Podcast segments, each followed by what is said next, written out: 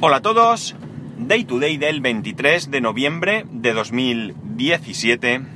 Son las, las, las 10 y 5 y 16 grados en Alicante. Bueno, lo primero contaros que ayer tuve ocasión de ver el iPhone 10, de tocarlo, de sobarlo, en el corte inglés concretamente. Fui a una cosilla y, y ayer lo contaba en casa y lo contaba en plan de humor, pero es verdad que, que ni se me ocurrió siquiera pensar que allí podía estar expuesto y que lo podía ver ni nada. Pasé por casualidad por donde estaba allí y fue como una llamada, ¿vale? Eso que sientes que oyes un rumor que te llama Santi, Santi, ven. Y allí estaba el iPhone 10.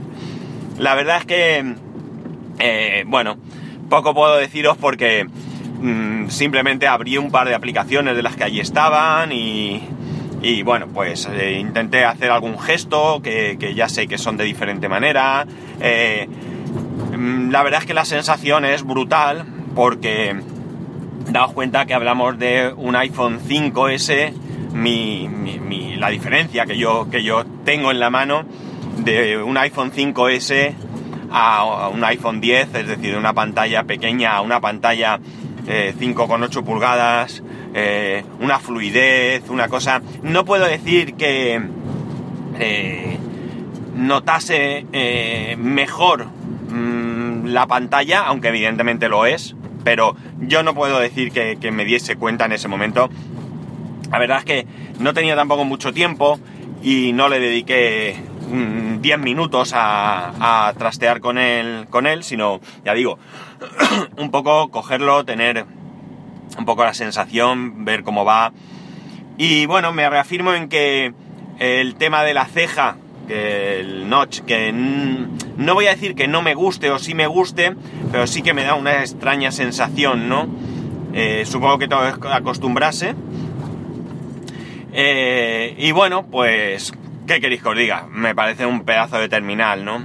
La cosa realmente curiosa es que cuando ya me iba, ya me, di la vuelta, me giré y eché a andar, me paré y me volví porque me llamó mucho, mucho la atención un enorme teléfono que estaba al lado.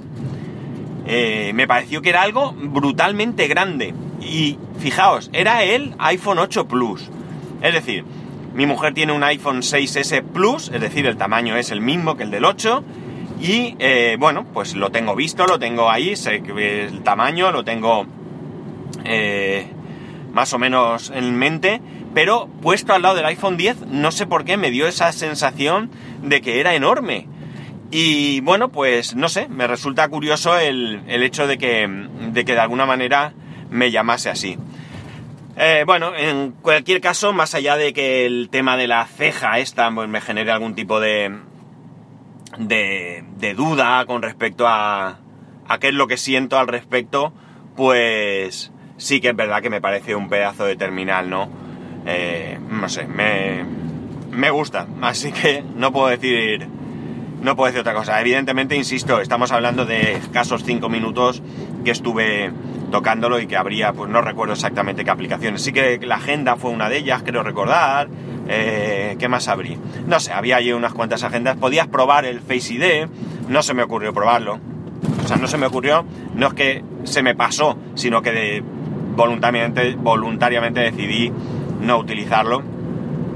No, no tenía yo ganas de, aunque pone bien claro ahí que no va a guardar los, los datos, sí que creo recordar que lo abrí, porque si no este mensaje que os digo no lo habría visto, pero no, no me apeteció probar eso. Prefería tocar alguna que otra aplicación. Ya digo, no tuve mucho tiempo, cinco minutitos, pero, pero la verdad es que es una experiencia mala. Muy mala experiencia porque ahora me hace eh, tener más ganas de poseer semejante terminal. En fin, mmm, Dios proveerá, ya veremos. Más cosas. El otro día leí una frase, eh, me resultó graciosa, no sé si llegué a comentarla aquí porque la he ido diciendo en diferentes sitios, que más o menos venía a decir algo así, que más difícil que explicarle a mi hijo que cuando yo era pequeño no había móviles, es explicarle que me castigaban a no salir a la calle. Y la verdad es que me hizo gracia, se lo dije a mi mujer, como he dicho, lo comenté por ahí y demás, no sé si lo traje aquí. Eh, la cuestión es que ayer se me ocurrió hablar con mi hijo sobre este tema. Íbamos en el coche, camino del cole, y dije, bueno, se lo voy a decir. Pero no le dije toda la frase, ¿no? O sea, lo que hice fue decirle, ¿tú sabes que cuando yo era pequeño no había móviles? Y se quedó así sorprendido, ¿en serio? No, ni, pero es que no había móviles, no había ordenadores, no había consolas, mm, no había nada tecnológico. Dice, ¿de verdad? Digo, sí, digo, mira, mi primera consola fue una consola a la que no se le podían meter cartuchos, ni tarjetas, ni nada, todo eso no existía. Y eh, tenía tres o cuatro juegos nada más. Uno de ellos era como un tenis, en el que había una pantalla negra, toda negra, con una raya blanca en medio, y a los lados dos palitos que se movían para arriba y para abajo, y un cuadradito que simulaba una pelota y tú pues jugabas al tenis. Y entonces pues él me comentaba al respecto, y esto y lo otro, no es como ahora que el tenis de no sé qué, que está chulo, no tal, él no juega al tenis, pero bueno, los ha visto los juegos y tal. Y entonces ya le solté la bomba. Digo, ¿y tú sabes que a qué me castigaban cuando me portaba mal? ¿A qué? Digo, pues a no... Eh, a no salir a la calle. Y me mira con sorpresa y dice, qué bien, ¿no? Si no mola nada salir a la calle. Si lo que mola es quedarse en casa. Y yo le dije, no, no, no. Lo que mola es salir a la calle. Nosotros íbamos a jugar al fútbol, a subir a montar en bicicleta. Eh, y dice, a mí no me gusta el fútbol. Digo, bueno, a mí tampoco me gustaba, pero los niños en general, pues queríamos bajar a jugar. Eh, eh, jugábamos a tirarnos piedras. Y me dice, sí, sí, eso de las piedras yo lo he visto en los dibujos. el caso es que se quedaba alucinado, ¿no? O sea, es decir, vamos, ¿cómo puede ser que el no salir a la calle sea un castigo, ¿no? Mi hijo tengo que reconocer que es poco, muy poco callejero. Lo tenemos que convencer para salir a la calle. Evidentemente lo forzamos. Y ¿sabéis qué pasa? Que cuando le das vueltas a esto dice, hombre, es que a lo mejor no lo estás haciendo bien, porque... Pero es que realmente el problema que surge, mirar, cuando, cuando un niño va al colegio de su barrio, pues los eh, compañeros del cole, los amigos del cole, es muy probable que también sean vecinos. Con lo cual es fácil que, bueno, pues en nuestro caso que vivimos en una zona donde hay urbanizaciones, pues tú puedas ir a una urbanización o a otra o en tu misma urbanización pues que tengas amiguitos de tu hijo, ¿no? En el caso concreto de mi hijo, él al cole que va no está en el barrio, está en otro barrio y por tanto pues eh, barrio cabe la posibilidad de que haya niños que vayan al mismo colegio, pero concretamente amigos suyos, amigos eh, de su clase, no hay.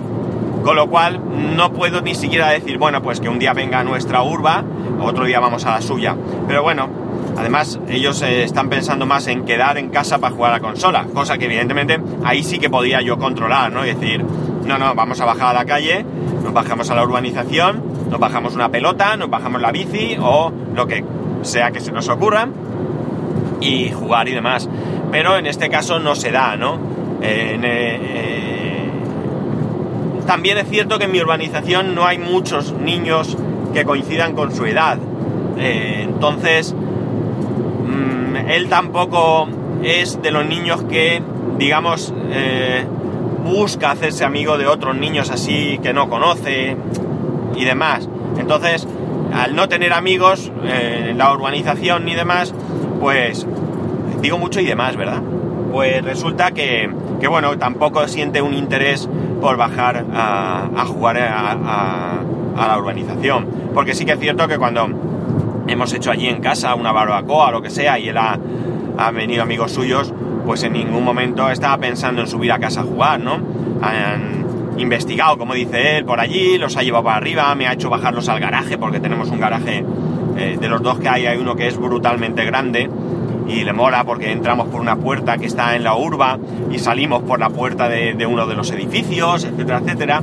Todo eso le gusta y le gusta llevar a sus amigos y, demás, pero eh, no, no es así. En mi caso, por ejemplo, yo sí tenía amigos del cole que, que, venía, que vivían en mi barrio, pero además es que mm, sí que bajabas a la calle y hacías amigos de,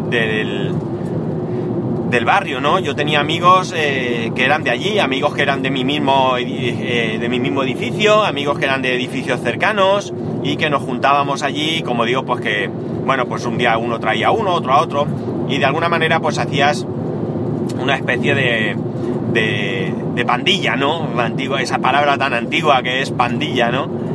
Y eh, pues te incitaba a salir a la calle, pero es que también era cierto que en casa eh, no tenías nada, entre comillas, que hacer, ¿no? En mi caso, eh, mi hermano el mediano nos llevamos cuatro años y sí que ha habido momentos en la vida eh, en los que en los que más o menos hemos coincidido a la hora de jugar juntos, ¿no? Pero en cualquier caso nuestra, nuestro afán era poder salir a la calle, ¿no? Yo la ilusión que tenía por tener una bici era brutal, una bici. Y el día que tuve bici, bueno, no me bajaba de la bici, estaba todo el día allí. La cantidad de, heridas y de golpetazos que me he pegado yo con la bici, porque luego también hacíamos el salvaje, ¿no? Mientras que hoy en día mi padre eh, tuvo la ilusión el hombre de regalarle una bici a mi hijo y mi hijo pues no, no tiene ilusión por montar en la bici. También eh, parte de culpa sea mía, ¿no? Y que a lo mejor no lo he cogido de la oreja y le he dicho nos bajamos abajo a montar en bici. Encima su experiencia con bici fue que el año pasado, el curso pasado creo que fue, fueron a un parque de estos en los que hay eh, como un circuito, ¿no? Para aprender las señales y todo eso, no me acuerdo ahora cómo se llama. Y bueno, cogí una bici que no había montado en la vida, con ruedines, ¿vale? Hasta ahí todo bien, pero no se le ocurrió otra cosa aquí al amigo que tirarse cuesta para abajo sin tener ni idea de montar en bici, con lo cual se pegó un castañazo en el que se hizo daño, ¿no? Y entonces, claro, pues esto de la bici, lo de la bici, eso es un, invento del demonio. una cosa que no se enchufa, una cosa que no tiene pantalla táctil. Táctil, porque como no sea táctil tampoco le veo yo la gracia. Entonces, eh, bueno, pues también le cogí un poco de manía. Eh, tengo esa asignatura pendiente, quiero que monte en bici y me gustaría mucho que pudiéramos salir los dos en bici por ahí a dar vueltas. Insisto, él no tiene ningún interés y probablemente yo tampoco he puesto el suficiente. Y es algo que tengo ahí como tarea pendiente a remediar. La cuestión es que, bueno, eh, llama la atención, ¿no? El hecho de que, de que para los niños de hoy salir a jugar a la calle sea algo extraño. Porque en casa pues tienen todo el entretenimiento que nosotros no teníamos. Yo tenía televisión en blanco y negro, yo soñaba con tener una tele en color y cuando tuve tele en color, me acuerdo perfectamente de la conversación con mi madre y le dije, eh, ¿cuándo podremos tener un vídeo? Daos cuenta, ya habían salido los vídeos, VHS, Betamax y el 2000, y yo entonces tuve tele en color. Y, mi madre me contestó aquello de, uy, hijo, si que resulta que tenemos tele en color desde hace poco, ya veremos. Y bueno, la verdad es que tuvimos vídeo más o menos pronto porque mi padre trabajaba en un banco y había un club de empleados, bueno, había varios clubes de empleados, estaba el club de pesca y otros clubes que no recuerdo, el de pesca sí que lo recuerdo, y montaron un club de, como de vídeo o algo así, no, no, sé muy bien, porque yo no era, pues a lo mejor tenía 13, 14 años, no sé. Y, y bueno, pues allí hicieron una gestión para que se pudiese comprar un vídeo a mitad de precio. Era carísimo comprar un vídeo, era una brutalidad. Pero bueno, también gestionaron el que pudiese, se pudiese pagar a plazos y más. Y mi padre se lanzó y compró el vídeo. Pero realmente pues no teníamos tecnología, ¿no? En casa, pues eso. Eh, tele en, blanco y negro o en color con suerte. Lo del mando a distancia eran nosotros, los, los hijos, que tu padre te decía cambia de canal. Menos mal que solo había dos. Sube y baja el volumen y poco más. Apaga la tele, enciende la tele, ¿no? Eh, esto debería hacernos un poco reflexionar, ¿no? Yo ya he dicho que a mí el hecho de que mi hijo le encante la tecnología, pues evidentemente está con un padre que le encanta la tecnología, ¿no? La investigación de ciertos aspectos. Ayer me hizo investigar cómo montar un servidor de Minecraft para poner eh, eh, mods y bueno, él se sentó conmigo y buscó, nos reímos un montón porque eh, no encontrábamos información y cogí el iPad y puse algo así como leche se monta un servidor de tal, no recuerdo muy bien, ¿no? Y se, partía de la risa. Se fue corriendo al ordenador, voy a buscar igual, voy a buscar igual. Lo cachondo es que así encontramos la información, ¿no? Y pues en cierto modo, pues bueno, me atrae y bueno, tenemos mucho que compartir. Pero entiendo también que tengo que, que ponerle freno, porque como iba diciendo, que me, que me despisto y me cambió el tema yo solo, a mí el hecho de que él eh, no solamente quiera jugar al ordenador, eh, sino que él trate de investigar, de aprender, eh, pues hace que yo le, deje un poco de manga ancha en este aspecto, ¿no? De hecho, pues ya os he comentado, él ha asistido dos sábados a dos talleres de Minecraft, eso sí. En uno era la creación de, de mods, el otro la creación de mundos, y el siguiente, que yo pensaba que no le iba a interesar, dice que sí, que es como montar tu propio servidor, ¿no? Pues bueno, él lo disfruta. Eh, por lo que vale, no, no tengo ningún problema en que, en que asista, ¿no? Pero nos debe hacer reflexionar un poco, ¿no? Que a lo mejor muchas veces por comodidad eh, perdemos eh, la oportunidad de que de, de, otras cosas que el problema es que son buenas, ¿no? O sea, el problema de no hacerlas es que son beneficiosas, ¿no? El relacionarse con otros niños, el jugar al aire libre, todo esto es, es beneficioso y no se trata como algunas personas que tengo cerca de mi entorno que niegan todo esto de una manera para mí excesiva, pero, pero sí que hay que buscar un, equilibrio, ¿no? Hay que buscar un punto intermedio en el que se puedan disfrutar las dos, las dos cosas, ¿no? Eh, no sé, ya digo, muchas veces es comodidad, porque salimos a cenar y qué cómodo es que el niño está pesado, le damos el móvil y que nos deje en paz, ¿no? Pero bueno, eh, yo creo que antes eh, que no existía esto, pues mmm, nuestros padres nos daban un pescozón y se acabó el problema, ¿no? Tampoco se trata de que le demos un pescozón a nuestros hijos, pero sí de que a lo mejor les hagamos participar de más cosas. En fin, que simplemente como anécdota fue graciosa la conversación. Te, podía haberla grabado a lo mejor, pero no se me ocurrió. El problema es que mi hijo no quiere que grabemos nada de las conversaciones. Pero, pero hubiera sido gracioso, ¿no? Hubiera sido gracioso que lo escucharais porque la verdad es que lo, mejor eran las caras de sorpresa que ponía cuando le contaba, sobre todo que eso que me, que me castigaban con no salir a la calle.